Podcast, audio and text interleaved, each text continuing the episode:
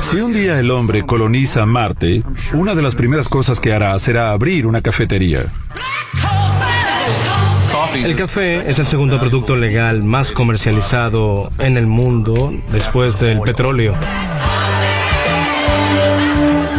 En un planeta ultraconectado. En una galaxia que se mueve de manera infinita. La creatividad es la inteligencia divirtiéndose.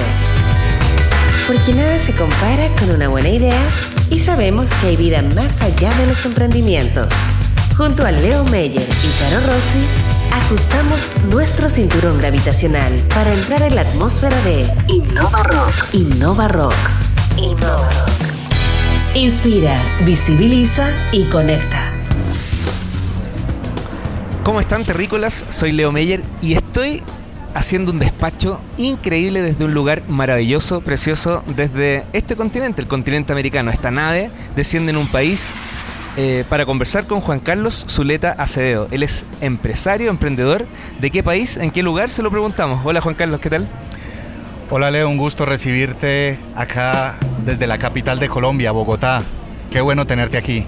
Qué acento, ¿ah? Ese es increíble. Va a estar aquí en la luna, en cualquier planeta que descubran, lo van a mantener. Sí, aunque el acento mío es de Medellín, ¿no? Pero llevo viviendo acá en Bogotá 15 años en dos temporadas. Una de 10 y en esta segunda temporada ya 5. Cuéntanos, Juan Carlos, ¿dónde, dónde aterrizamos, porque a través de Nada y No Rock mucha gente conoce también otros lugares a partir de los relatos. ¿Qué, qué, qué lugar? ¿Cómo es este, este, este Bogotá? Bueno, Bogotá, para los que nunca han tenido la oportunidad de visitarlo, es una ciudad espectacular, localizada a 2.600 metros sobre el nivel del mar. De hecho, el lema de Bogotá es 2.600 metros más cerca de las estrellas, ¿no? Eh, tiene lugares espectaculares, el centro histórico es muy bonito, iglesias coloniales, plazas, cafés, encuentras turistas de todo el mundo que cada vez eh, vienen a conocer. Y bueno, a los que nos están escuchando están cordialmente invitados a visitarnos.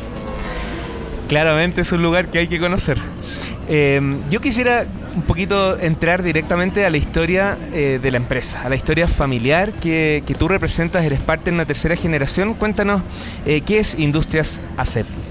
Bueno, Industrias ACEP es una empresa colombiana, 100% capital colombiano, 100% familiar, que fue fundada en 1940 por mi abuelo, José María Acevedo Alzate, en una época en la cual el mundo estaba sumido en la Segunda Guerra Mundial y había una escasez mundial de electrodomésticos. Y mi abuelo, que pues no pudo estudiar, no pudo acceder a la educación básica ni universitaria, pues hasta ese entonces se había defendido en la vida como pudo.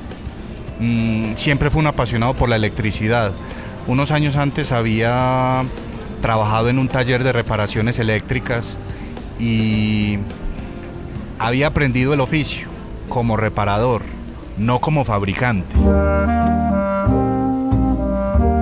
En el momento en que se dio esta escasez mundial de electrodomésticos, eh, él tuvo una, una chispa que dijo, bueno, yo hasta el momento he venido reparando electrodomésticos, ¿no seré capaz de fabricarlos? Claro, pues imagínate, él venía de una familia de un estrato social muy pobre, era el segundo de, de cuatro hermanos, su papá y su mamá, o sea, mis bisabuelos, vivían en una casa de 30 metros cuadrados, eh, hipotecada y con seis años de intereses vencidos. Imagínate eso. Wow. Entonces, eh, eran tan pobres que en su casa cocinaban con leña. Y esto fue lo que lo motivó a él a pensar en un producto que fue una cocina, no sé cómo le dicen en Chile, una parrilla, una cocineta, un Una estufa eléctrica pensada para su casa, para su mamá, para que no tuviera que cocinar con leña y que al mismo tiempo, al empezar a fabricarlas en, en la empresa en 1940, pudiera servirle a todas esas familias eh, de escasos recursos que cocinaban con leña para que pudieran empezar a cocinar con electricidad. Así nació la empresa, esa es la historia. ¿Estamos en qué año aproximadamente? 1940. Mi abuelo nació en 1919, o sea que acaba de cumplir 100 años y está vivo y coleando. Por ahí sigue. Mira qué interesante, pero me imagino que ya con no tan cercano a la gestión de la empresa. O... Pues imagínate que sí, imagínate que sí, todos los días a las 8 de la mañana llega a su oficina, participa en los diseños de los productos, se reúne con ingenieros, visita las plantas. De hecho, eh, él para moverse en, la fábrica, pues un complejo industrial bastante grande, mm, tiene un, un, coche Renault 4. No sé si en Chile los conocen. Es un, es un vehículo ya descontinuado, ya no se consigue, aunque Renault entiendo que acaba de hacer un relanzamiento de un Renault 4 eléctrico. Perfecto, sí. Este, este es de los antiguos y lo mandó a convertir, es descapotado y ese es su coche en el que se mueve por toda la planta todos los días, de 8 de la mañana a 4 de la tarde.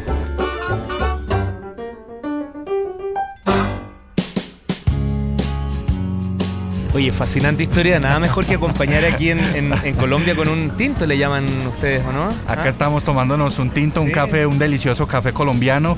En Colombia tenemos muchísimas variedades, eh, cafés eh, gourmet, de manera que otro atractivo para visitar nuestro país. Juan Carlos, sirvámonos nomás café, si no se va a enfriar, no hay ningún problema. Yo por mientras me pongo a pensar, ¿será el café el secreto que, tuvo don Juan tan, ah, tan, tan activo? Hacía ejercicio, justamente el, tema de la... Cuéntanos un poquito cómo, cómo se logra. Sí, claro, claro, el café, bueno, pues hace parte de de la dieta colombiana, el café colombiano, pues todo el mundo lo consume al desayuno y varias veces al día. Tengo amigos que en un día se pueden tomar 20 o 30 tazas y bueno, con, todos los beneficios que tiene el café, que te da energía, te da, eh, te, mejora el ánimo, te da buen humor. En fin, una bebida nacional. Tremendo. Y tintos, sí, pues, acá Así le decimos el tinto, ¿no? Incluso muchas veces personas que vienen de otros países cuando les ofrecen un tinto piensan que les van a dar un, vino, un vino tinto, pero no, es un café. es un café negro, tipo americano. A la noche pedir tinto ya es más complejo. ¿ah? Bueno, uno puede pedir tinto, pero ya no duerme. ¿eh? Vamos con, este 1940, alrededor de esa, de esa etapa nace esta, esta cocina, esta parrilla, pero todavía no había nativos de hacer empresa.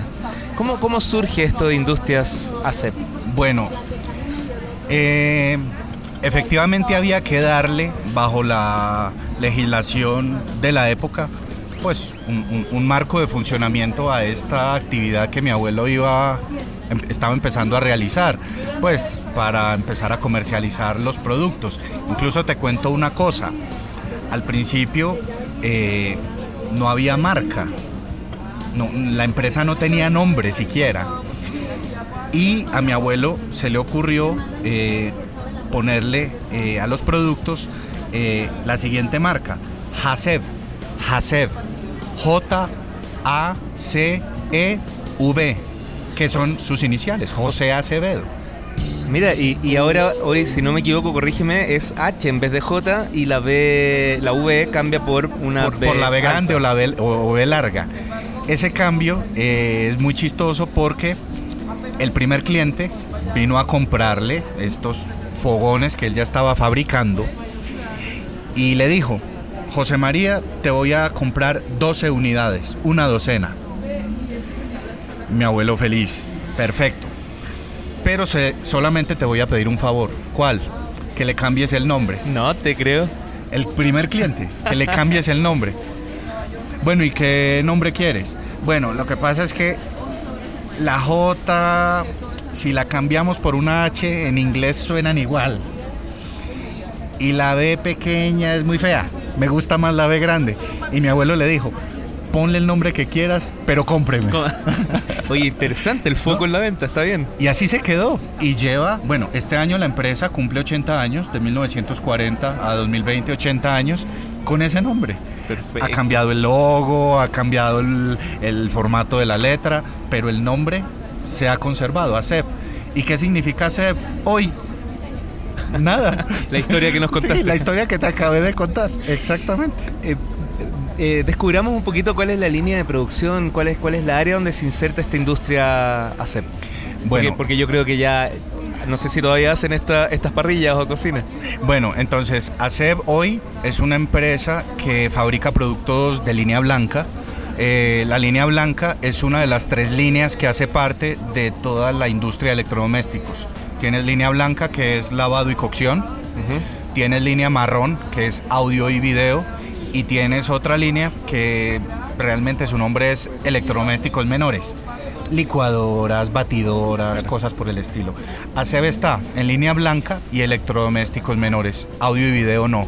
Entonces, en 80 años, pues pasó de hacer esta parrilla que te cuento a tener hoy más de 200 referencias de productos en refrigeración, lavado, cocción, tanto parrillas, hornos, estufas, campanas extractoras, etcétera, etcétera, etcétera. ¿Y tanto a personas, hogar como a industrias, me imagino? No, el enfoque de la empresa es el sector doméstico. Ah. El sector doméstico, solamente el sector doméstico y atiende eh, gran parte del mercado nacional porque hay competidores locales e internacionales y también exporta sus productos a más o menos 15 países de la región. Eso te quería preguntar, Juan Carlos, porque eh, en los primeros, en los inicios no era tan fácil y no era normal importar han aparecido actores que hoy día bajan la calidad, pero también bajan los precios. Correcto. Y, esto sigue siendo eh, Made in Colombia. Esa es como una marca registrada. Cuéntanos un poquito cómo se han adecuado a este cambio. Bueno, ACEB, eh, gran parte de su producción la hace en Colombia, en sus plantas ubicadas en, en Copacabana. Copacabana es un municipio a media hora de Medellín. Eh, gran parte de sus productos, pero también ha complementado su portafolio con productos importados de diferentes partes del mundo. Eh, con la complejidad del mundo actual y también con la globalización, pues cada vez es más difícil eh, tú fabricar todo lo que vendes. Claro. Entonces, ACEB, al igual que todas las empresas, han complementado su portafolio con otros productos que no fabrica, pero con un tema muy importante y es que el servicio técnico postventa sí lo hace. Así no sean productos fabricados por ACEB. Ah, perfecto. O sea, se encargo de la trazabilidad completa del, producto. Es que recuerda la vocación de ACEB. Mi abuelo eh, inició como reparador. Claro. Y eso lo heredó o lo transmitió a la empresa. La, la, la parte de la reparación después se ha convertido en un servicio técnico que de hecho tiene presencia hoy en todos los municipios del país, que son 1100 algo municipios. Tienes quien te repare un electrodoméstico ASEB. Impresionante porque cuando hablamos... Sí, sí se te daña. Claro. Porque los electrodomésticos ASEB tienen una particularidad. Mi abuelo siempre se preocupó por hacerlos tan buenos, tan resistentes, que sea muy raro que se te dañe. Se pueden dañar como todo en esta vida, pero que sea muy raro. Y ahí quería poner el énfasis porque hoy día uno habla mucho de innovación asociada a tecnología, aplicaciones, pero en esos tiempos, vaya que fue innovador, don Juan, para poder generar todo este, toda esta línea de producción y pensarla para, para el tiempo. Realmente, la, la, perdón que te interrumpa, una, ACEB es una empresa supremamente innovadora eh, se ha ganado varios reconocimientos en un, en un sector donde parecería como que innovar es difícil. Se ha ganado varios reconocimientos, tiene toda un área de innovación, de investigación, de desarrollo y realmente su, gran innovación o su gran aporte ha sido que dentro del modelo de negocio haya logrado incorporar en su ADN la fabricación de productos eh, para todos los estratos de la sociedad, pero pensando siempre en personas eh, menos favorecidas. Porque así fue el origen de mi abuelo. ¿Cómo hago yo para mejorarle la calidad de vida a los hogares colombianos? Tú me contabas justo antes de, abordar nada que hay una historia muy bonita que se puede explicar con la historia de las lavadoras. Sí. Eso explica un poquito este, esta naturaleza social que la, industria siempre tuvo. Cuéntanos un poco eh, cómo se vincula esto de las lavadoras. Bueno, de hecho es una historia reciente, es una historia reciente y de hecho se hizo en conjunto con una universidad colombiana la Universidad de los Andes, que es la principal universidad eh, del país. Entiendo que en Chile hay una universidad que se llama igual. También. Eh, esta es la Universidad de los Andes colombiana, es la número uno del país. Eh, la Facultad de Economía hizo una investigación unos investigadores de esa universidad de mm, cómo le mejoraría la calidad de vida a las madres cabezas de familia o a las familias monoparentales donde, donde ese, ese padre es la mamá, por así decirlo. ¿Cómo mejoraría la, la, calidad de vida en esos hogares eh, que son pues bastante necesitados si tuvieran lavadora? Si ese hogar contara con una lavadora. Entonces se asoció con ACEP y otras entidades eh, para desarrollar a través de un proyecto de responsabilidad social un proyecto que se llama Centros Comunitarios de Lavado. ¿En qué consiste? Consiste en identificar en diferentes zonas bastante marginadas de las ciudades y del país eh, lugares donde se pueden instalar eh, equipos de lavado, lavadoras, que se encargan a personas de la zona para que los cuiden, para que lleven el control pues, de los equipos, de los consumibles, los detergentes, el agua, etcétera, la energía. Eh, y que sirva para que las madres de esa zona puedan llevar allí a lavar la ropa y ese tiempo que liberan, porque de otra forma les tocaría lavar la ropa a mano, ¿no? Por lo menos cuatro horas, me imagino. El estudio dice que una madre dedica a lavar la ropa a mano semanalmente ocho horas. Wow. Y con estos centros de lavado se le redujo a hora y media. O sea que calidad de vida. Al año ese tiempo que liberas y lo cuantificas les da para hacer lo que quieran. Pueden estudiar, pueden dedicar así sea más tiempo a sus hijos o a su familia, pueden descansar, pueden incluso no hacer nada, que es calidad de vida, ¿no? Leer, escuchar música, salir a pasear, con ese tiempo que liberan. Y a las personas encargadas de estos centros de lavado, pues es una fuente de, de ingresos porque es un emprendimiento comunitario, ¿no? Por un lado es eso, que son los centros comunitarios de lavado y en ese proyecto ACEP se vinculó con los equipos. ACEP los puso, hubo cooperación de organismos multilaterales también. Pero ahora que te hablaba de que en el ADN de ACEP estaba eh, la mejora de los hogares colombianos de, de escasos recursos, también ha desarrollado productos, en este caso lavadoras, eh, que tienen un costo inferior al salario mínimo colombiano. Claro, son lavadoras muy sencillas, muy simples, pero que cumplen la función, pensando en que personas que ganen el salario mínimo puedan acceder a productos que les van a facilitar eh, la vida en su hogar y que cuestan menos de lo que ganan, ¿no? Interesante cómo con ese tipo de, visión se han instalado en el ADN de, este país, básicamente porque llegan justamente a quienes construyen el país. Yo digo una cosa, que ACEB es una empresa que no solo se le metió en el corazón a los colombianos, sino que se les metió hasta la cocina. literalmente. literalmente. Y hasta, y hasta el lavadero, ¿no? Está buenísimo. Literalmente, ¿no? Está buenísimo. ¿Cómo, cómo, está, cómo esta historia familiar, el, el, este liderazgo de don Juan?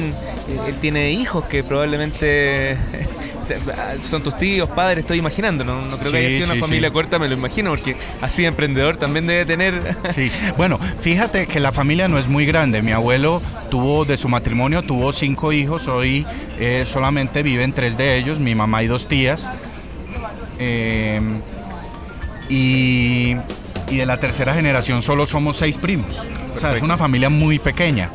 Y desde hace bastantes años, como en muchas empresas familiares, eh, construimos un protocolo en el cual, pues, para cuidar no solo eh, el patrimonio familiar, sino la empresa y las relaciones familiares, pues nos hemos puesto de acuerdo para regular la forma en que podríamos, los que quisiéramos, aspirar a trabajar en la empresa familiar.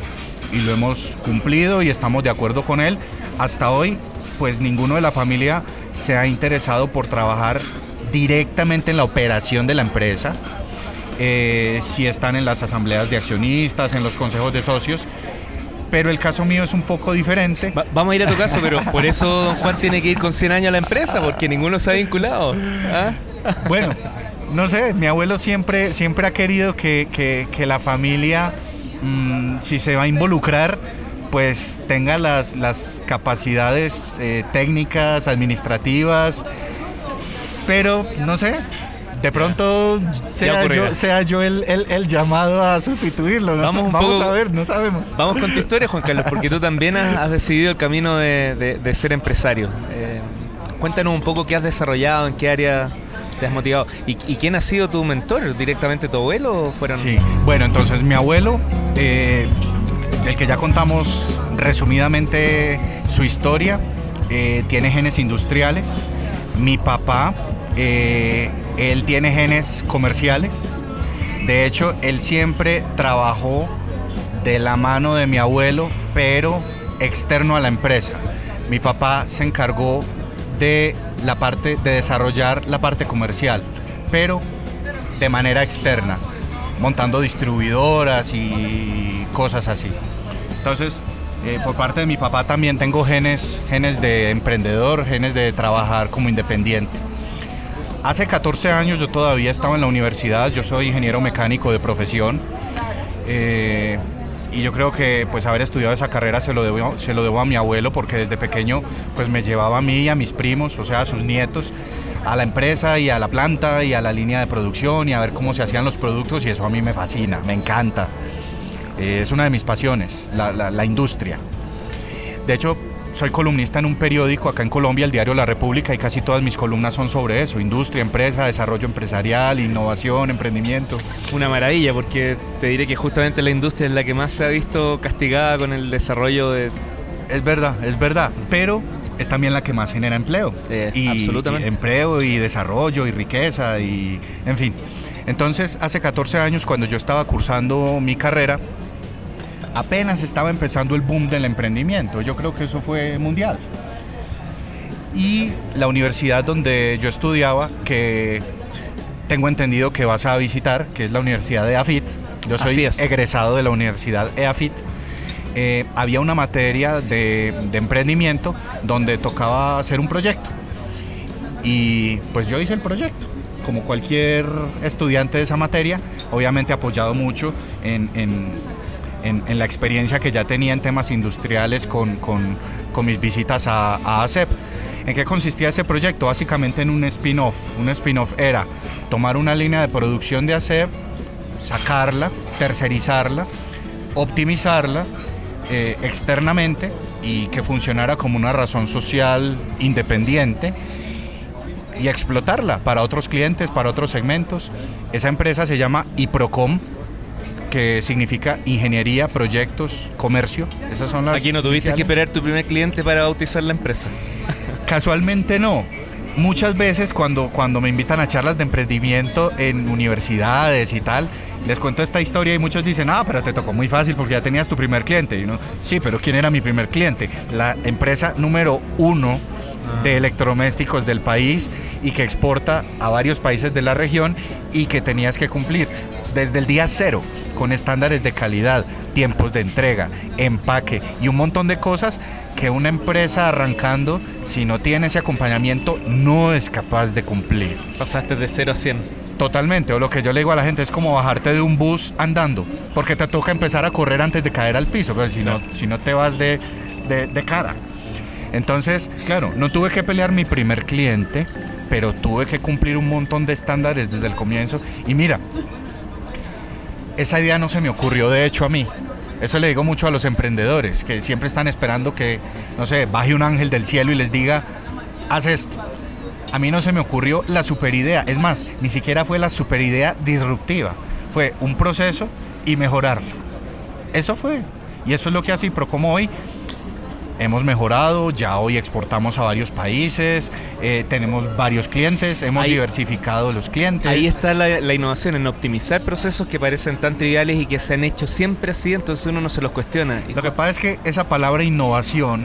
Eh, también hay que entenderla muy bien, porque si te dicen innovación a secas, pues de entrada, no sé, se te viene la imagen de Bill Gates, de Steve Jobs, de un iPad. Una aplicación. Una, una app. O sea, pero para mí la innovación primero es algo relativo, porque innovación para quién? Porque de golpe tú llegas con una solución que ya existe en un mercado donde no está y ya innovaste. De hecho, esa es la definición que da el, el, informe del Global Entrepreneurship Monitor. No sé si lo conoces. Sí, claro. Esa es la definición que da de innovación. la prestación de un servicio o el suministro de un producto en un mercado donde no hay.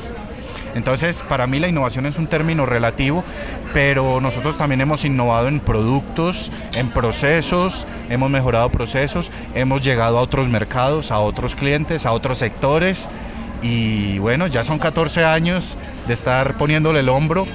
Como en cualquier industria hemos tenido años de gloria, hemos tenido años para el olvido y esa es la vida del emprendedor y del empresario. Aprovecho tu, comentario para preguntarte un poquito cómo está la innovación aquí en, Colombia. Bueno, mm, yo leo muchos reportes, muchos informes y les creo. Eh, este que te acabé de citar, que es el Global Entrepreneurship Monitor, eh, dice que Colombia es uno de los países con tasas de innovación más baja. Y, desafortunadamente creo que es así. Ahora, eh, el, nuevo presidente que lleva un año y medio, el presidente Iván Duque, ha puesto el énfasis no solo en el emprendimiento, sino en el emprendimiento en industrias naranja o en empresas naranja. Industrias creativas también. O, creativas también, tiene varios nombres. Mm, y yo creo que ha venido dando un buen resultado. Eh, ha venido aumentando la participación en el PIB de este tipo de empresas innovadoras que tienen un componente de propiedad intelectual importante. Pienso que la tarea se ha venido haciendo, pero falta mucho camino por recorrer.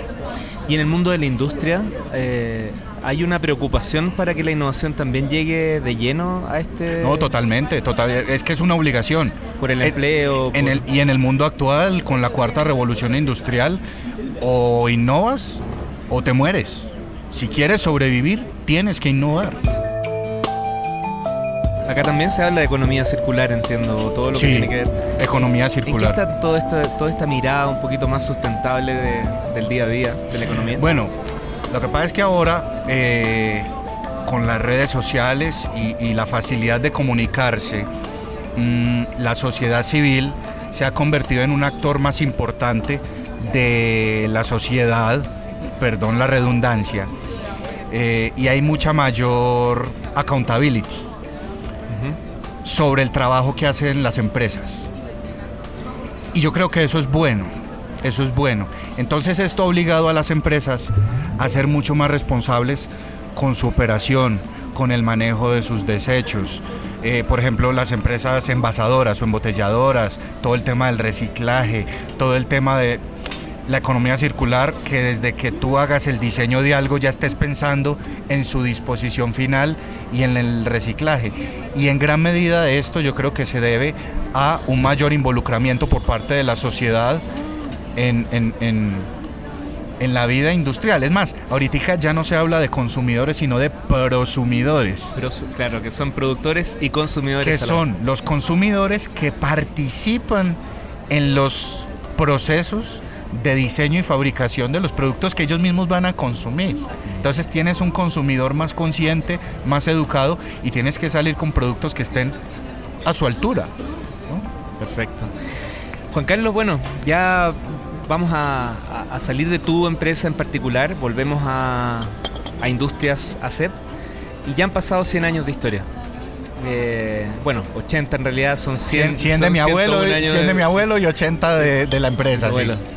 Em, oye, me animo a preguntarte cómo le celebran el cumpleaños, debe ser algo muy especial, ¿no? Con los no, fue, una cosa, fue una cosa impresionante. Fue el 2 de agosto del año pasado, del 2019. Pues hubo una gran celebración allá en la empresa. Imagínate tú, eh, 4.000 empleados, todos cantándole el cumpleaños feliz. Una torta, un ponqué gigantesco. Eh, un video eh, contando su historia con fotos de la infancia, en fin, todo el mundo llorando, lágrimas. Eh, una cosa súper emocionante, discursos, hubo una misa, eh, porque mi familia es católica, hubo una misa para todos los que quisieron participar y después hubo, un almuerzo de celebración. Mi abuelo mm, siempre ha sido un fanático de la música clásica y específicamente de la ópera.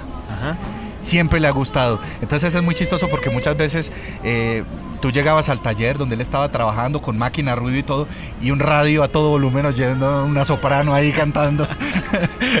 Siempre le ha gustado muchísimo la música clásica. Entonces para ese día llevamos a una de las pianistas mm, colombianas más reconocidas, eh, Teresita Gómez, y eh, fue una soprano también muy buena para que amenizara el evento y fue un concierto pues espectacular, mi abuelo quedó feliz y ese día hubo un regalo para todos los invitados. Una réplica del primer fogón o de la primera cocina, ya un poco estilo vintage también, ¿no? Una réplica de ese primer fogón que, que él hizo, que él diseñó.